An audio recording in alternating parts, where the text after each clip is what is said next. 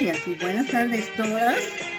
Y ojalá que todos estén bien, uh, no con tanto frío como tenemos acá. Acá estamos aguantando mucho, mucho frío, pero bueno, ahí vamos, ahí vamos, con sacos y todo. uh, hoy vamos a estudiar un, una, una señora que es una favorita mía en toda la Biblia se llama Ana, la profetisa.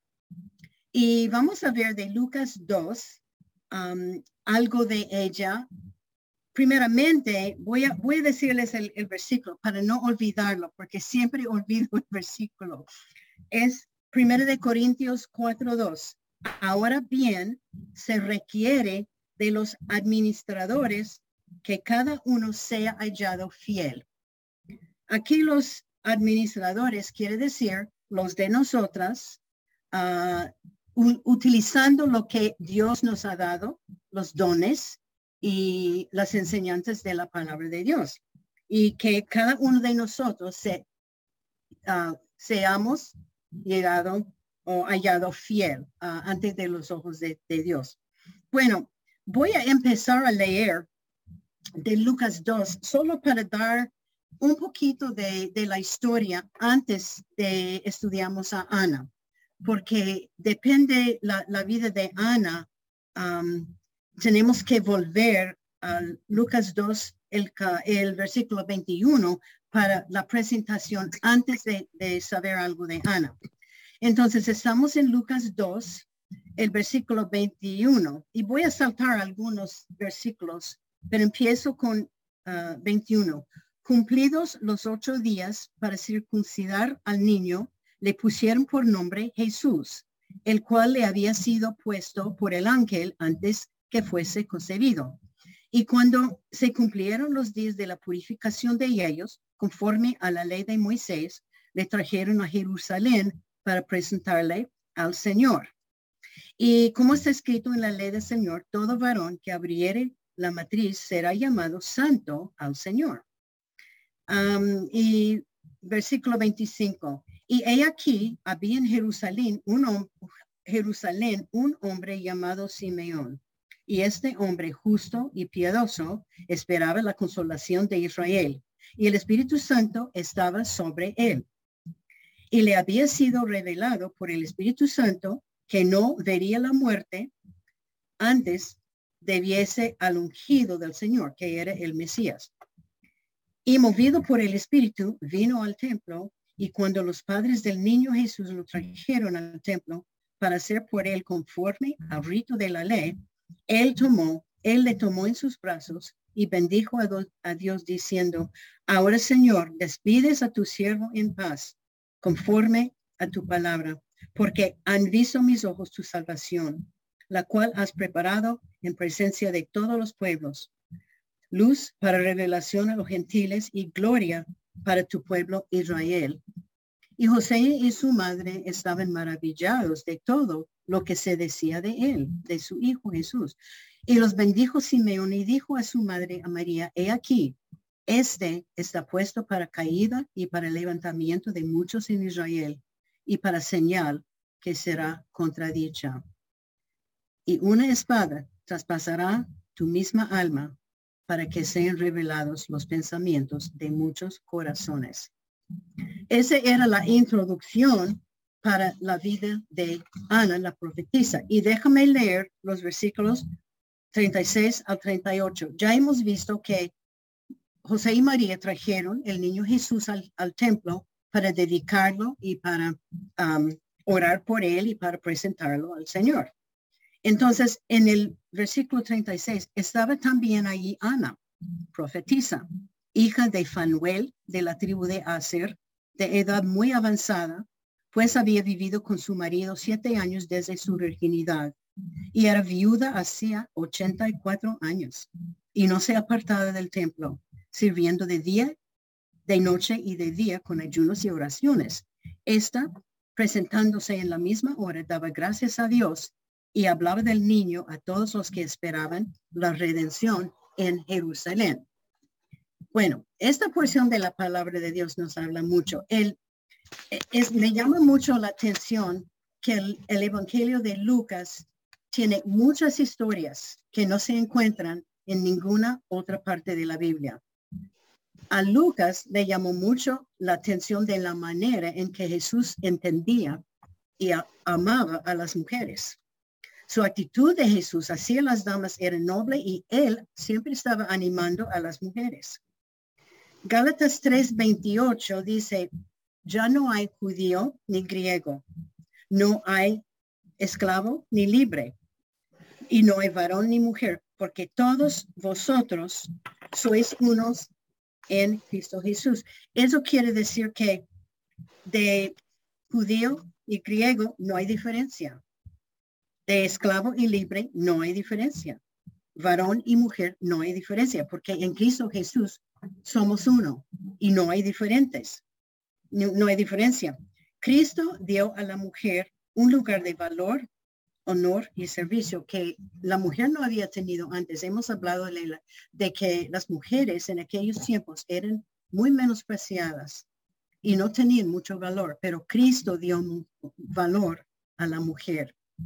Lucas se presenta el papel de la mujer como, como gente más importante e, en este libro, en cualquier otro de los, los otros tres evangelios.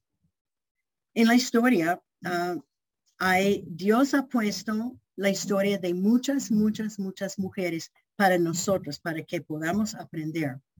María, la madre de, Jesús. Y esos todos están en, en Lucas. Elizabeth, Ana, la profetisa. Marta y María, las que estudiamos la semana pasada. las dos mujeres que hospedaron a Jesús. En Lucas 8 menciona el grupo de mujeres que proveyeron sus necesidades para Jesús cuando él estaba yéndose de ciudad en ciudad predicando. En las horas de agonía, abajo de la cruz, ¿quién estuvo allá? Un grupo de damas. Y en, eran mujeres que siguieron a José de Arimatea a la tumba de Jesús. También uh, las mujeres eran mujeres que primeramente llegaron a la tumba después de morir Jesús. Bueno, por eso vamos a seguir estudiando las mujeres, porque hay unas lecciones lindas, hermosas que podemos aprender de ellas. Ana, la profetisa. Eh, como dije, ella es una de mis favoritas por varias razones. Más que todo por la edad, ella tenía muchos años, yo tengo muchos años. Ella era la primera misionera que vamos a ver. Yo soy misionera. el estudio presenta el cuadro de una anciana de muchos años que pasó toda su vida sirviendo a su Señor.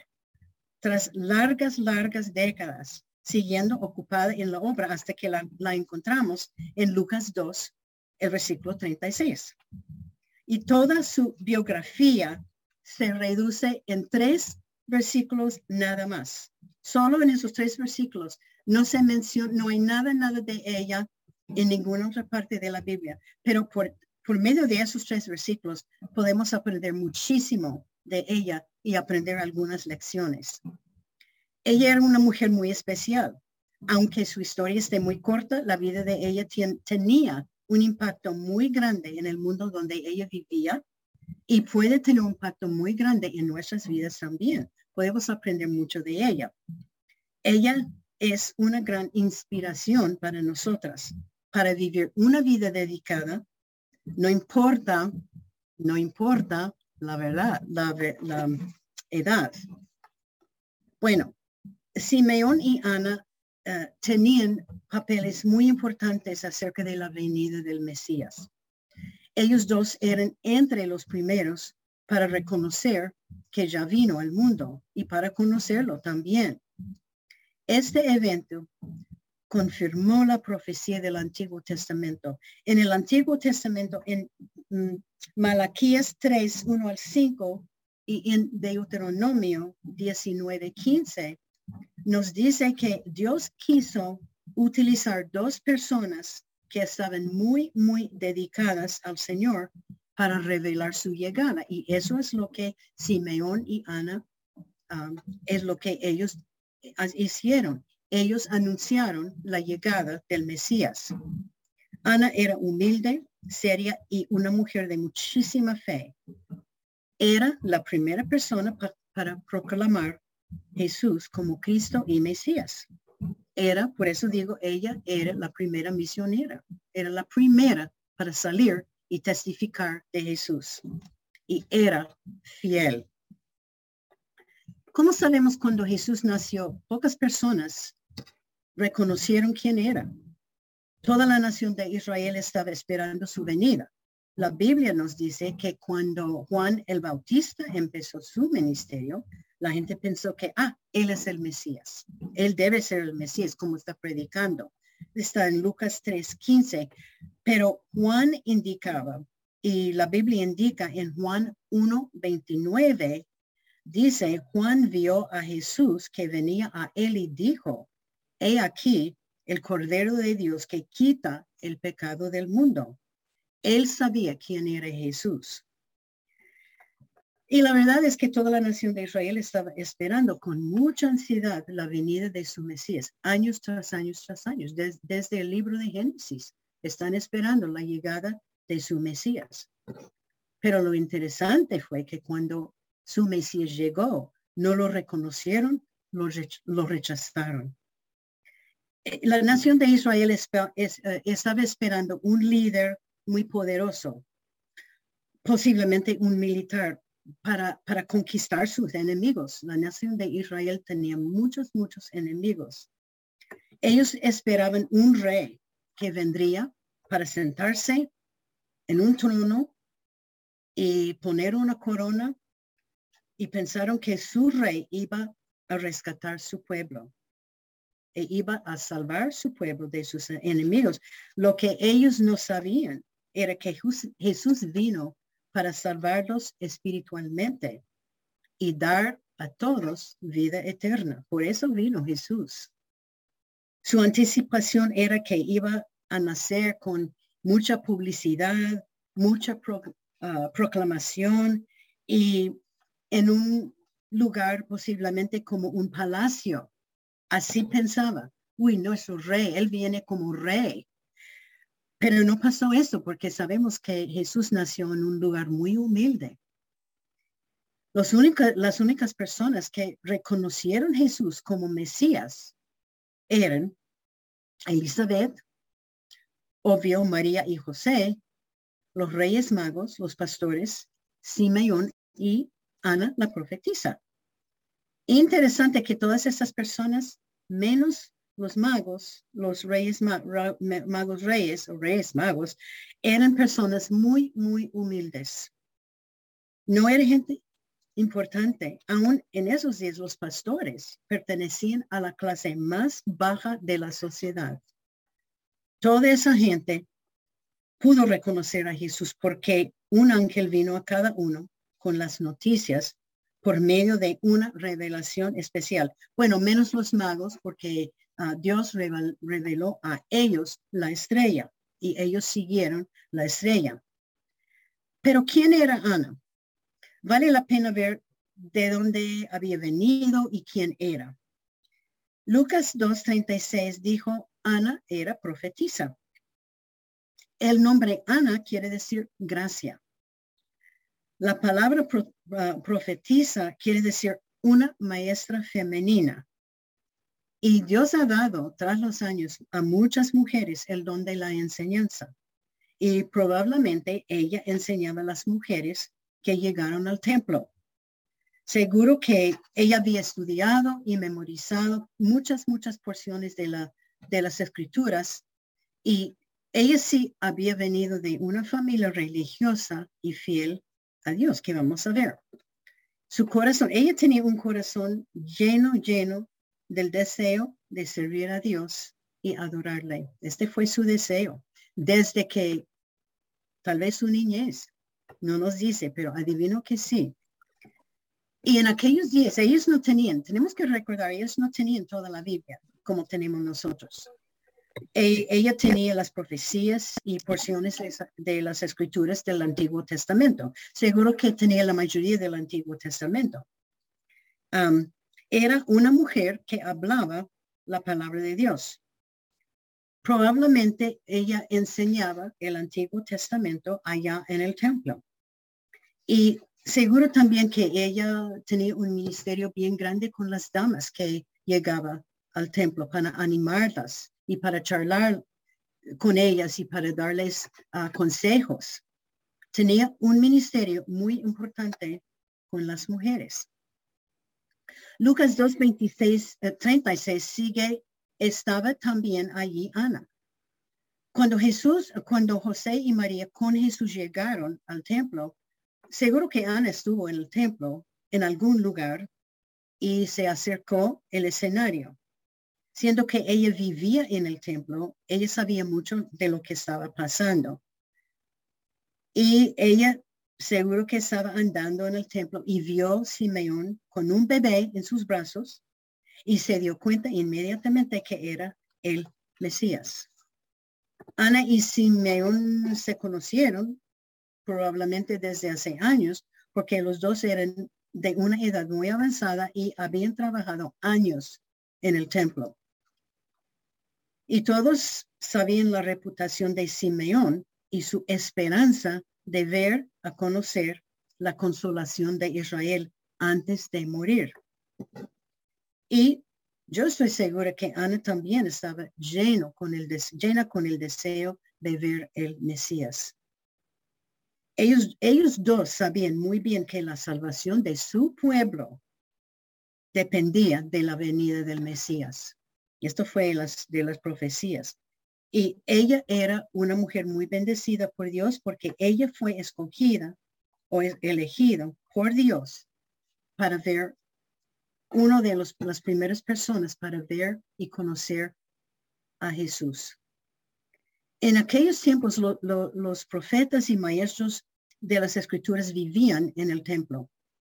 Tenían cuartos muy pequeños, muy humildes y yo no creo que tenían mucha, muchas comodidades, además de una cama, un poco de ropa, ah, tal vez un poco de comida, algo para cocinar la comida, pero, pero algo muy, muy sencillo y muy, ella vivía una vida muy humilde.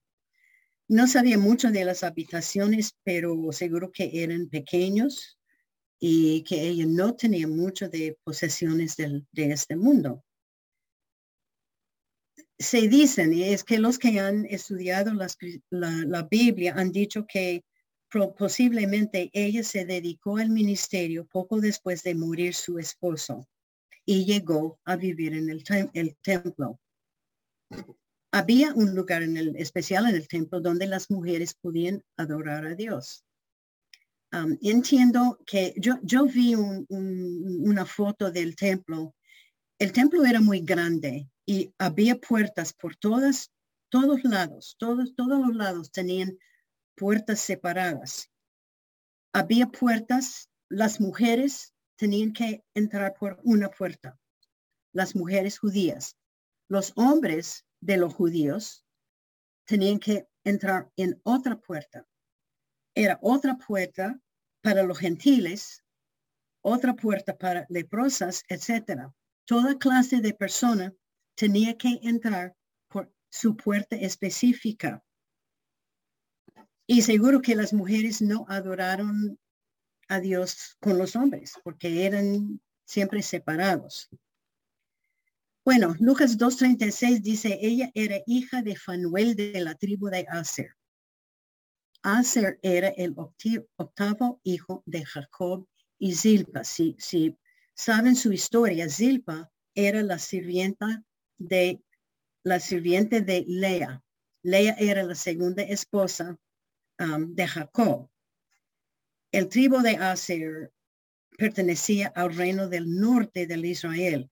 Después del reino de Salomón, del rey Salomón, la nación de Israel, Israel se dividió en dos partes y había diez tribus que formaron en el norte, formaron una nación independiente con su propio rey.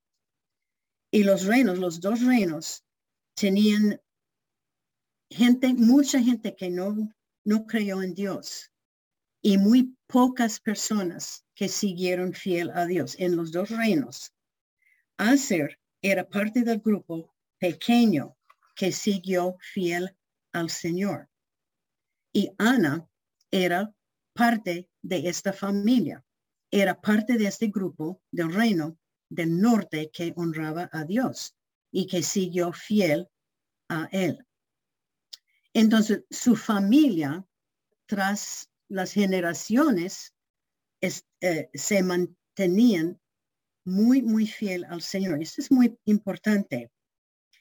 Deuteronomio 33, eh, en los versículos 24 al 27, nos cuenta que la herencia de Dios era suficiente o sería suficiente para los hijos o la familia de Aser. La ayuda divina era todo lo que iban a necesitar.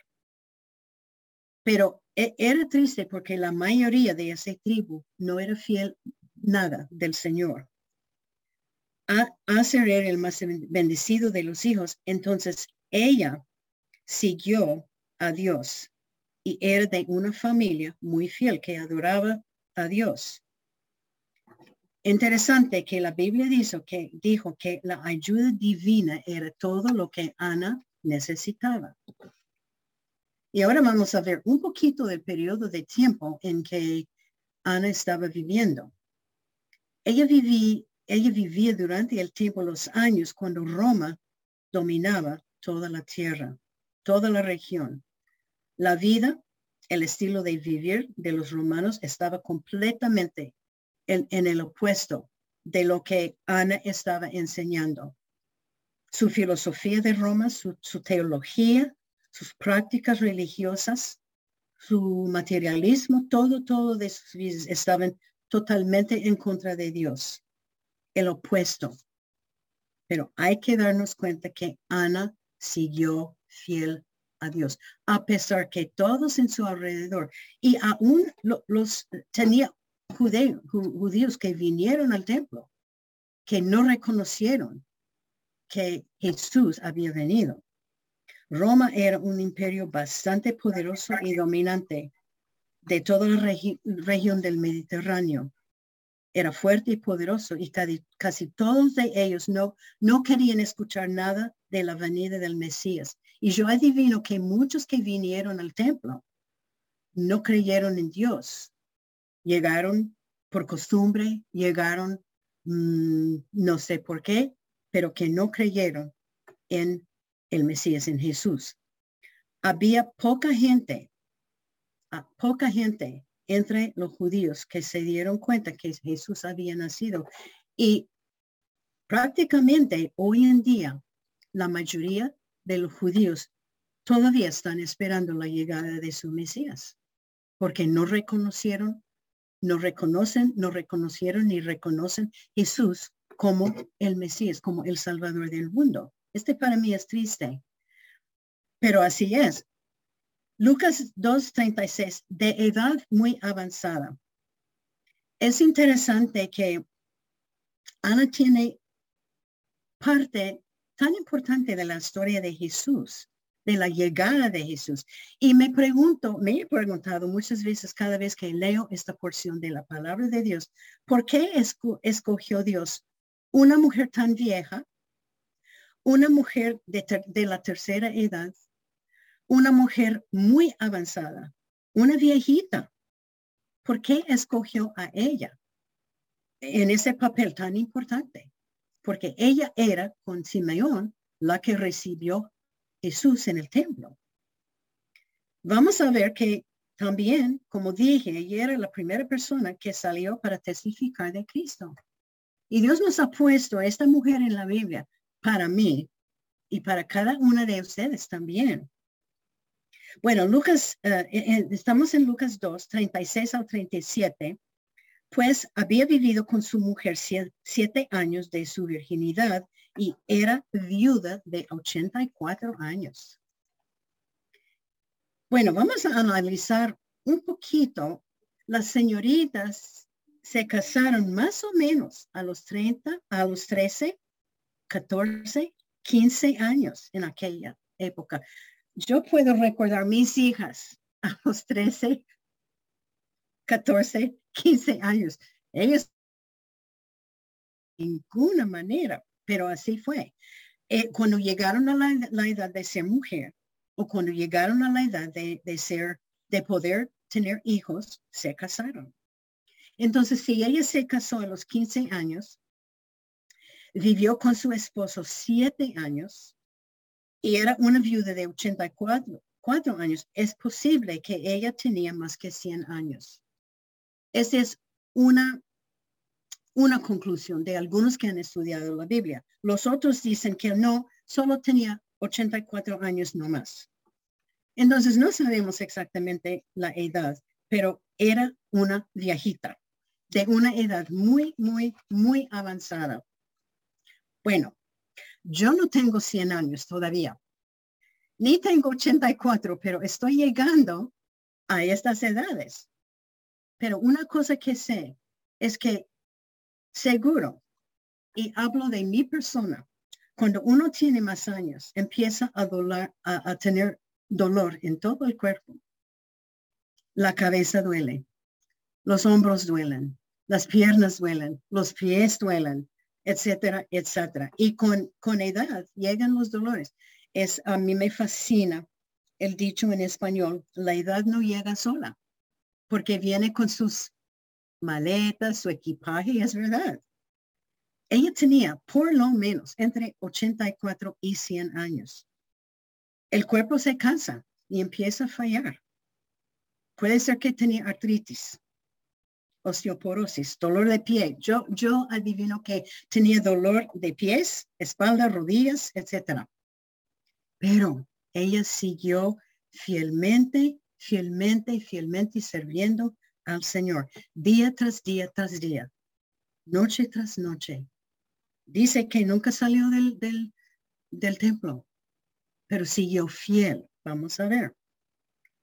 Y siendo viuda, seguro que ella tenía, sentía un poquito de la soledad. Ella estaba desde, desde más o menos los 20 años, si se casó a los 15, vivió siete años con su esposo, falleció. Ella tenía 21, 22 años cuando falleció su esposo. Pero ella no vivía enojada, ni deprimida, ni, ni amarga por no tener esposo, ni triste. ¿Por qué? Porque ella tenía la ayuda de Dios. Y hay que pensar que ella tenía más o menos veinte y pico años cuando falleció su esposo. Ese debía haber sido un golpe muy, muy duro para ella. Y en la cultura, a mí me fascina estudiar la cultura en aquellos tiempos. Y esta era la cultura según los tiempos, ella tenía que casarse de nuevo. Que todo el mundo, todo el mundo en el templo, en la familia, le estaba diciendo, Ana, tienes que volver a casarte. No hay opción, no hay otra opción. Y porque en aquellos tiempos era una viuda, era muy, muy difícil. Ser viuda le aseguraba una vida de pobreza extrema, de no tener nada, prácticamente nada. Y por eso leemos en 1 de Timoteo 5:14, Pablo está animando, tratando de animar a las viudas a casarse de nuevo, porque las viudas llegaron a ser una carga bastante pesada para la iglesia, porque la responsabilidad en aquellos tiempos era para la, las, la gente en el templo uh, proveer las necesidades de las viudas. Y Pablo dijo, no, no, no, hay que, hay que ir a buscar un hombre, hay que casarse, hay que volver a casarse. Entonces, ella no lo hizo, no volvió a casarse. Las viudas en esa época vivían de, donaciones del templo o de ofrendas del templo o donaciones de otras personas. Y o también vivían, vivían de la herencia de su esposo o de la familia de su esposo. Si ella recibía dinero, no sabemos, pero vivió, ella vivía una vida muy, muy simple, y tenía, e, ella no tenía nada extra. Y siendo que no mencionan hijos para cuidarla, ella se fue al templo para vivir. Así dicen los que han estudiado la Biblia. Y, y, seguro también que las mujeres que vinieron al templo le regalaron ropa, comida o lo que necesitaba. Lucas 2, 37 dice, y no se apartaba del templo, sirviendo de día y noche, con ayunos y oraciones. Lucas, diciendo que nunca se apartaba del templo, nos afirma que ella vivía allá. Había habitaciones en los atrios exteriores y así, y allí vivía ella en uno de estos, estos habitaciones. Ella era una mujer para mí extraordinaria en, seguro también en los ojos de, de los conocidos, porque ella siempre estaba allá. Ella siempre estaba de día y de noche sirviendo al Señor. Hmm, qué ejemplo para nosotras, ¿no? Por eso me fascina esta mujer, para ser una, una, eh, un ejemplo perfecta para todas de nosotras, de todas las mujeres. Bueno, siempre estaba allá, viviendo una vida humilde, sirviendo a las mujeres, era tan fiel al Señor. Y la, manera de sus oraciones y ayunos hablan mucho de su devoción al Señor, ah, sirviendo de día y de noche. Sus oraciones, seguro que estaba orando también por la venida del Mesías. Ella amaba mucho a Dios y confía en, en su palabra que Dios contestara sus oraciones. El versículo que, que les di al primer, cuando empezamos la, el estudio era Primera de Corintios 4.2. Se requiere de los administradores que cada uno sea hallado fiel. Administradores son, son nosotros los creyentes, los hijos de Dios. Y eso quiere decir que nosotros somos mayordomos de lo que Dios nos ha, ha dado, los dones, los talentos, la familia ah, que Dios nos ha dado. Somos mayordomos y que cada uno sea hallado fiel. Lucas 2.38 dice, está presentándose en la misma hora daba gracias a Dios. Bueno, aquí está el escenario. Entra Ana y ella ve María, José y el bebé y Simeón. Simeón estaba hablando con la pareja y lo que hemos leído antes le había revelado a Simeón que no iba a morir antes de ver el Mesías. Y María y José llegaron al templo y inmediatamente Simeón se dio cuenta que es el Mesías, porque Dios reveló a, esta verdad a él. Él tomó Jesús en sus brazos y lo bendijo y lo dedicaba a Dios. En este momento parece que Ana entró y escuchó y supo, aquí está el Mesías. Y por eso la palabra de Dios dice, está presentándose en la misma hora, daba gracias a Dios, porque ella también se dio cuenta, es el Mesías. Lucas 2.38, y hablaba del niño a todos los que esperaban la redención en Jerusalén. ¿Quién estaba esperando la redención? Todos, todos, todos los judíos. Desde el libro de Génesis estaban esperando su Salvador, su Mesías. Ella testificaba de Cristo a todos y este verbo eh, quiere tiene significa una acción continua que ella siguió, siguió, siguió, siguió testificando. Nunca dejaba de testificar. Quiere decir que hablaba de Cristo a todos. Ahora, el mensaje, antes el mensaje del Antiguo Testamento era que el Mesías vendrá. Ahora, su mensaje es, Él ya vino. Yo tengo un hijo, tengo dos hijas y un hijo, y mi hijo anda testificando todo el tiempo. Él pide cada año tres mil folletos que tienen escrito el plan de la salvación. Y muchas veces, antes de terminar el año, él tiene que volver a pedir más. Fuimos con él a, un supermercado bien grande aquí. Hace, él, él, él nos visita a varias veces del año Y entramos al, almacén, era un supermercado muy grande. A cada persona que vio, él dio un folleto. Y me llamó mucho la atención. Muchas veces él dijo que aquí hay algo para leer, que Dios te ama. Es lo que hizo Ana. Ella iba testificando a todos, a todos, testificaba continuamente. Ella no dejaba de hablar de Cristo. Y adivino que por el resto de su vida, ella no dejaba de hablar de Cristo. No sabemos nada más de Ana. Solo estos tres pequeños versículos en el libro de, Lucas. Y gracias a Dios que Lucas se presentan estas mujeres tal como eran. No sabemos cuándo ella murió ah, y no menciona Lucas en otros versículos, solo esos tres nomás.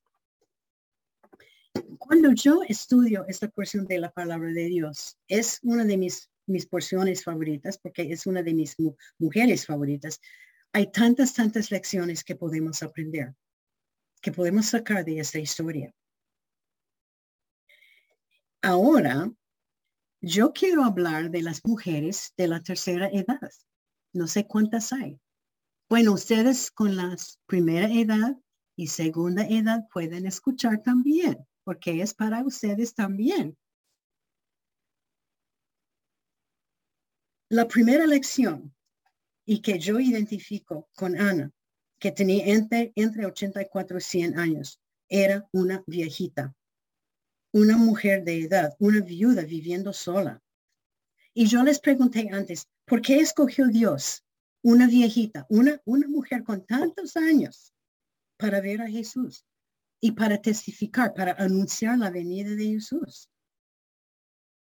Una mujer que, que, que llegaba a ser la primera persona a salir y testificar.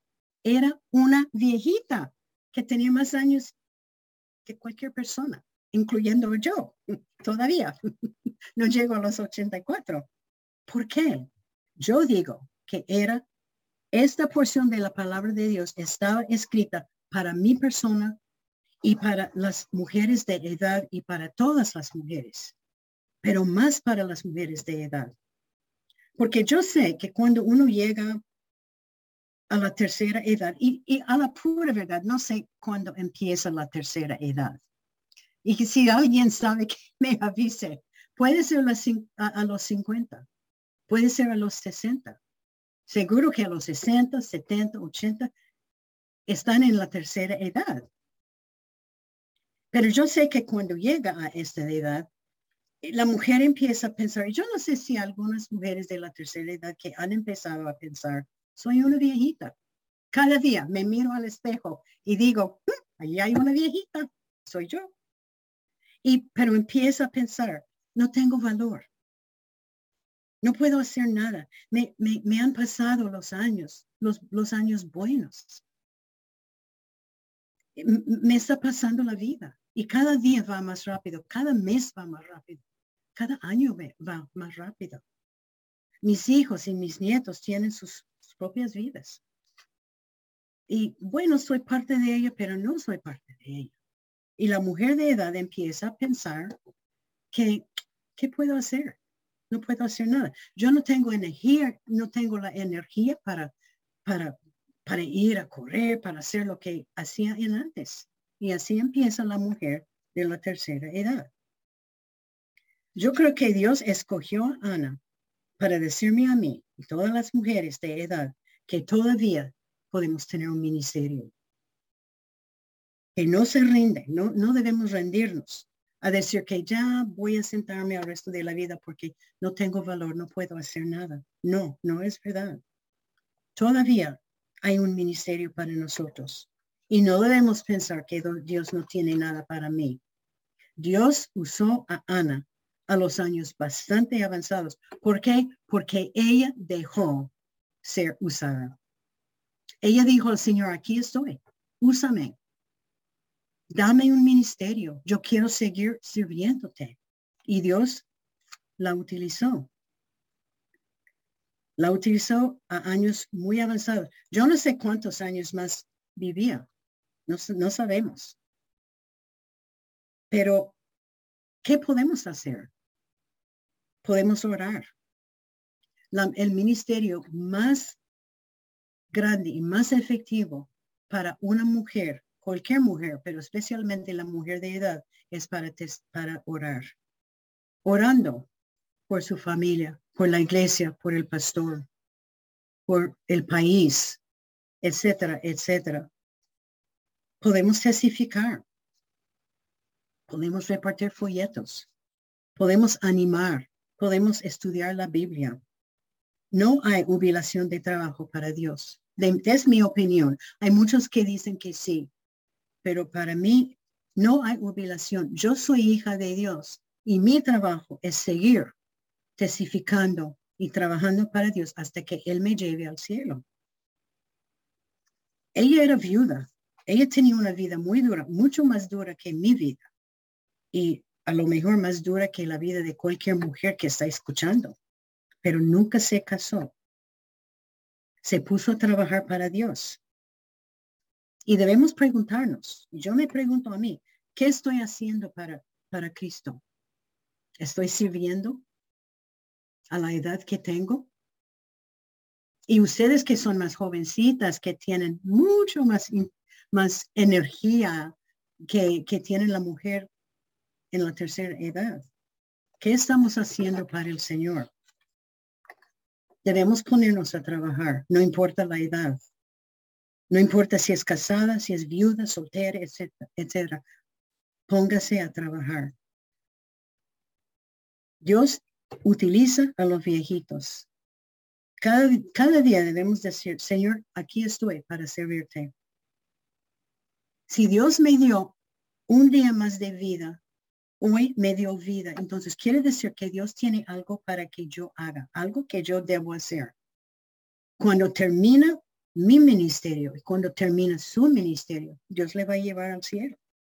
Pero Él tiene algo para mí. Si Él me sigue dando vida día tras día, Él tiene un ministerio para mí. Tiene algo que yo puedo hacer para avanzar el Evangelio y el reino de Dios. Cada día es un regalo. Y si no es una viejita, bueno, el mensaje es para usted también. Un día será. Y para los jóvenes, ahora empiezan, y, si no, como, como las mujeres más jovencitas. Y para mí, a la mayoría, la mayoría, casi todas son más jovencitas. Hay que empezar ahora con hábitos de estar en la palabra de Dios todos los días. Empezar a, a servir. Empezar a estudiar. Empezar a crecer espiritualmente para que cuando lleguen a la tercera edad ya es un, costumbre y, van a seguir estudiando, van a seguir sirviendo y estudiando y creciendo espiritualmente, porque Ana siguió creciendo espiritualmente. Ella es un ejemplo digno de imitar. ¿Cómo es mi vida? Bueno, ¿Qué está diciendo mi vida? ¿Estoy sirviendo como debo estar sirviendo? Bueno, otra lección que para mí me llamó la atención es la importancia de un hogar cristiano. Un hogar donde Dios está adorado, donde estudian la palabra de Dios. Ella, Ana, era del tribu de Aser y Aser era muy fiel a Dios. Pasó a Fanuel, el padre de Ana. Y yo adivino que Ana recibió todas sus enseñanzas desde, desde su niñez, cuando era pequeño. Aser enseñando su familia a creer en Dios. Aser enseñando su familia um, a esperar la llegada del Mesías. No puedo decir mucho más, aunque debemos estar enseñando los que tienen hijos pequeños o hijos jóvenes o hijos en casa o hijos que no están en casa. Yo siempre estoy enseñando a mis hijas y mis hijos, mi hijo. Bueno, mi hijo me enseña mucho a mí y mis hijas me enseñan mucho, pero siempre estoy aprovechando de la oportunidad de enseñar algo de la palabra de Dios. Debe estar enseñando a sus hijos. Debe estar enseñando su familia, sus seres queridos. Porque si ustedes no enseñan lo que dice la palabra de Dios, a lo mejor no van a saber, no van a aprender. Hay que llevarlos a la iglesia. Y doy gracias al Señor que, me han estado diciendo que van a volver a tener cultos en la iglesia con, con más gente y eso sí es una gran bendición. Llevarlos a la iglesia. Hay que crear, hay que tener. Y yo como mujer, ustedes como mujeres, podemos formar un hogar alrededor, alrededor de las enseñanzas bíblicas. Podemos hacerlo. Porque si nosotros no enseñamos la Biblia y si nosotros no enseñamos a nuestros hijos lo que dice Dios y cómo debemos vivir, el mundo les va a enseñar cómo vivir en el mundo, cómo aprovechar del mundo, cómo, cómo, cómo no amar a Dios. Otra lección es que ella reconoció que Jesucristo era el Mesías, el Salvador del mundo. Y yo sé que es repetición, pero, pero nunca dejo de, de tener un estudio sin mencionar si cada uno de nosotros reconocemos que Él es nuestro Salvador. Cada mujer presente debe asegurarse de su salvación. Reconocer que es pecador y que Cristo murió en la cruz por nuestros pecados. Él vino al mundo para morir en la cruz por mí, no por Él, porque Él nunca pecó. Hay que confesar los pecados y aceptar Jesús. Otra lección, ella era profetisa y decir, ella enseñaba las escrituras. Y ya mencioné que debemos estar enseñando. Yo adivino que yo sé que en cualquier iglesia donde hemos estado, y son muchas, siempre hay necesidad de maestras en la escuela dominical. Siempre hay necesidad de discipulados. Siempre hay necesidad. Debemos estar compartiendo con ellos lo que hemos eh, aprendido. Tenemos la verdad, tenemos la Biblia. Es la verdad más importante que alguien puede aprender. Otra lección es que ella sobrevivía a todas las dificultades de su vida y no se rindió. Era viuda, era pobre, no tenía hijos, pero sus, sus problemas no le separaron de Dios. Con la ayuda de Dios, ella tenía victoria sobre todos sus problemas. Y siguió a fiel, siguió fiel a Dios. Nunca se apartó toda su vida, a, pesar de todas las pruebas, ser viuda a los veinte y pico años, no tener hijos. Y a esa edad tal vez no tenía familia tampoco pero ella siguió fiel a Dios. Hay veces cuando pasa algo en la vida y nos desanimamos, llegamos al desánimo, deprimimos, o deprimidos y, y, ay Dios, ¿por qué me hiciste esto? Pero Dios es suficiente para cualquier problema que tenemos. La Biblia tiene la respuesta. Otra lección que yo creo que todos podemos identificar con ella. Ella vivía en, un mundo muy pagano, un mundo donde, donde, donde las personas no seguían a Dios, no creyeron en Dios. Aún muchos que llegaron al templo. Yo estoy segura que no era fácil el trabajo que ella tenía, porque ella se trataba con cada clase de mujer. Y pero no le afectó a ella. Ella siguió al Señor. Y yo no sé si ustedes se dan cuenta, pero yo sí sé que estamos viviendo en un mundo muy, muy pagano, donde la mayoría de las personas no tienen nada que ver con Dios. No podemos dejar que el mundo y las cosas del mundo nos separen de Dios. Eh, porque el mandato es vivir en el mundo, pero no ser parte de, del mundo. Y otra lección, ella no se apartaba del templo, pero servía de día y de noche. Bueno, nosotros no podemos vivir en el templo, sería no, muy bien si todos decidimos, ya voy mañana, me mudo a, la iglesia. No, eso no, estaría muy bueno, pero e, en el templo, sí, ellos no se apartaban, pero seguía sirviendo al Señor de día y de noche. ¿Cómo es mi servicio? ¿Cómo estamos sirviendo? Bueno, claro que hay limitaciones con COVID, pero ojalá que estaría, estará levantando las restricciones y todo. Podemos orar. Podemos hacer llamadas telefónicas para animar a la gente. Hay tantas personas en nuestro alrededor que tienen tanto dolor y que están sufriendo tanto. Debemos pedir cada día, Señor, mándame a alguien que, yo puedo animar, que yo puedo decir de Cristo y animar a los otros. Y otra cosa que podemos hacer es, no importa la edad, podemos estudiar un curso en el instituto.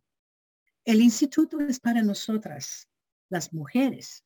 No importa la, edad que uno tiene. Hay cursos en línea. Uno puede ir al instituto en Pontevedra y tomar un curso para seguir creciendo espiritualmente. Es algo que podemos hacer.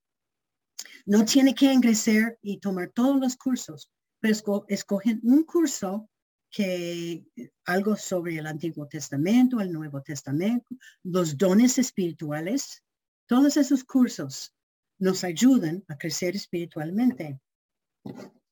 Otra lección, y ya he, he, hablado de la oración, ella oraba de día y de noche. Y tengo que seguir repitiendo también, y van a decir, ay, señora Lina repite mucho, pero tenemos que encontrar un tiempo, crear un tiempo cada día para estar con Dios. Es la única manera en que vamos a crecer espiritualmente. Y debemos estar hablando con Dios durante todo el día. Señor, gracias por darme otro día de vida. Gracias por, por ah, dejarme hablar con esta persona. Gracias por, por ayudarme con esta cosa. Cuando no podemos dormir de noche, no sé si ustedes pasan tiempo que no pueden dormir de noche. Debe orar que ponga cerca de la cama una lista de peticiones y ore. ¿Cuánto tiempo damos a Dios en la oración? ¿Cuánto tiempo cada día oramos? Nuestro Señor Jesucristo oraba y oraba y oraba. ¿Cuánto más debemos estar orando nosotros?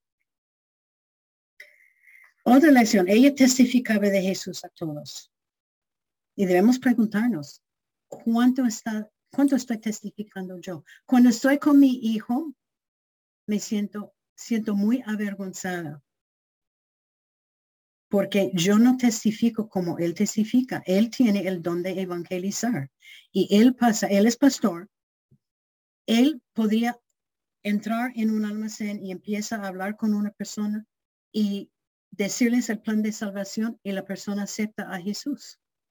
Así le pasa siempre porque él está dejando que Dios le utilice. Cuando estoy con él, estoy avergonzada de que yo no testifico como él testifica. Entonces preguntamos, ¿cuánto estamos testificando? Ella empezó de aquel día a testificar, el Mesías ha venido. Empezando con Jerusalén, es donde Ana empezó y llevando las otras, personas, las otras personas, llevando el Evangelio a Judea, hacia los, los esparcidos por todo el mundo. Ana empezó a contar a todos que Cristo ha venido. Y muchos, dice la palabra de Dios, muchos creyeron en él. Y yo, yo pensaba hace tiempo que yo soy una misionera, pero me dio cuenta cada hija de Dios es una misionera. Puede ser que esa es una sorpresa. Pero si yo soy, si ustedes, cada una es hija de Dios, somos misioneras. Porque o somos misioneras o somos un campo para misiones. Porque los que conocemos al Señor, puede ser que uno puede ser misionera a otro país, pero la mayoría son misioneras allá donde viven. y es una misionera y una misionera lleva el, el evangelio a los demás. Bueno, otra lección es que ella obedeció a Dios en todo. Estudiaba la palabra, testificaba, enseñaba, animaba, animaba las damas, oraba. Dios ocupó primer lugar en su vida. hemos hablado de esto. Y yo me pregunto cada día, ¿qué puesto lleva Dios en mi vida? Para Ana, era primer puesto, era para Dios. Ella pasaba toda su vida con Dios en primer puesto. Y, puesto, y debemos decir, ¿qué ocupa primer puesto en mi vida? ¿Es Dios? Y si no es Dios, debemos hacer algo para que Él sí esté en primer lugar. Hay tantas lecciones. Yo podría seguir, seguir, seguir porque hay tantas lecciones. Otra lección es Dios dio todo, todo, todo lo que ella necesitaba. Y Él va a ser el mismo con nosotros. Cuando ella necesitaba ropa, comida, estoy segura que Dios proveyó para ella. Y yo sé que, que pasando la, la, época de los dos años que hemos pasado, hay muchos, muchos que tienen necesidades. Y Dios, su, su promesa es proveer las necesidades nuestras. Y Él lo va a hacer. Él va a darnos las necesidades. No nos va a dar lo que queremos, pero nos va a dar lo que necesitamos.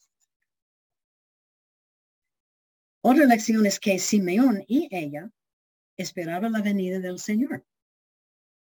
Simeón era muy interesante. Él, estaba esperando um, la venida del Señor para morir. Estamos esperando la venida. Esta era la, la primera venida de Jesús. Estamos nosotros esperando la segunda venida de Jesús, que es el rapto de la iglesia. Primera de Tesalonicenses 4, 16 y 17 nos dice, nos cuenta que un día, yo creo que está cerca este día, está muy cerca del día que Jesucristo va a venir. Vamos a escuchar un trompeta, el sonido del trompeta por un arcángel. Y Cristo vendrá en la nube para llevar a sus hijos al cielo. Primeramente los muertos sin Cristo van a, estar, van a ser llevados y después nosotros que, que, estamos viviendo, vamos a ser llevados para estar con Dios.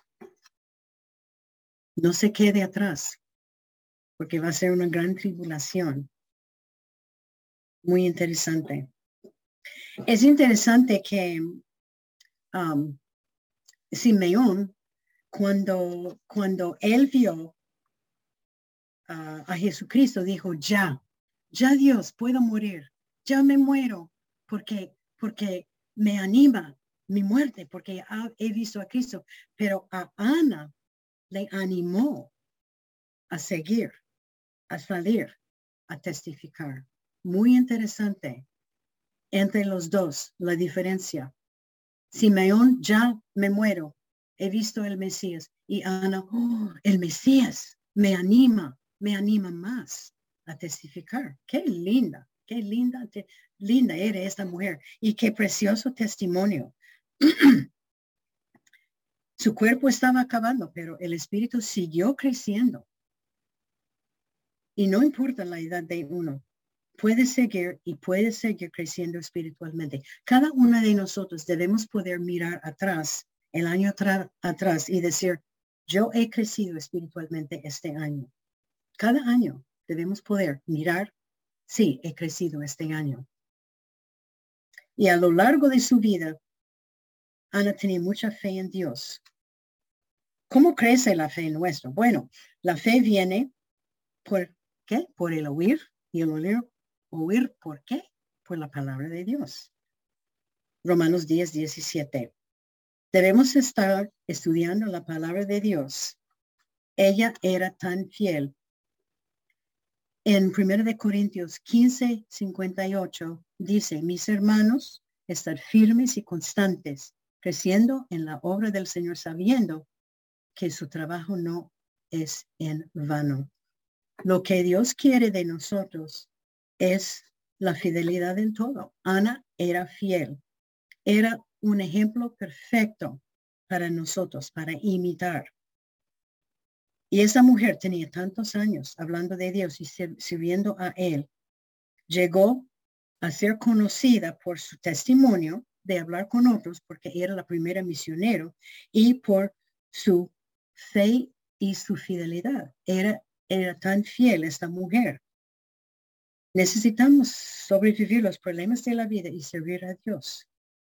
Debemos ir y predicar el Evangelio. Y así estudiamos la mujer, creo que es la más favorita mía en la Biblia, Ana, la profetisa, que era tan, tan fiel, la primera misionera. Bueno, vamos a orar. Padre, gracias, gracias, gracias Señor por esta mujer tan preciosa que tú nos has dado el ejemplo de ella para seguir, para imitar, para copiar. Señor, ayuda a cada, a cada mujer presente.